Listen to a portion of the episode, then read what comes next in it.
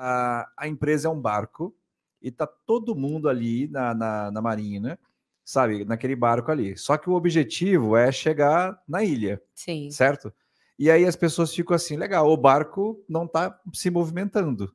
E, e aí alguém fala assim, poxa, eu precisava comprar remos. Mas por quê? A gente tem que esperar vir o dinheiro para depois comprar os remos. Sim. Aí você fala assim, não, mas se eu não comprar os remos, como é que eu vou sair da onde eu estou e chegar lá? Entendeu? E aí você pega outros mais ousados que falam assim, além dos remos, eu vou comprar uma vela. E aí você vê as outras pessoas na zona de conforto falando o seguinte: nossa, já vai o metidão, vai Aham. comprar para quê? Nem sabe velejar. Aí você fala, poxa, mas eu vou pegar então, eu vou fazer um curso de vela. Então, poxa, eu vou usar o remo até onde dá e pegou o mar aberto, eu vou na vela e chego lá.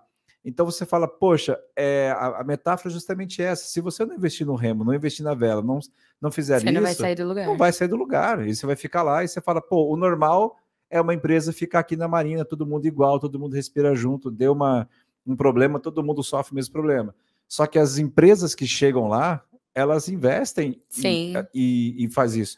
E isso que você está falando também, seguindo a metáfora, eu sempre falo assim, legal, se o time não tiver alinhado, se você comprar dois remos Cada um e vai só- remar para um lado. e só um remar, o que que acontece? O barco fica girando e não sai do lugar, Sim. que também é um grande problema. Então, eu adoro as metáforas que elas Elas sintetizam bastante, Bastante as isso, né? situações.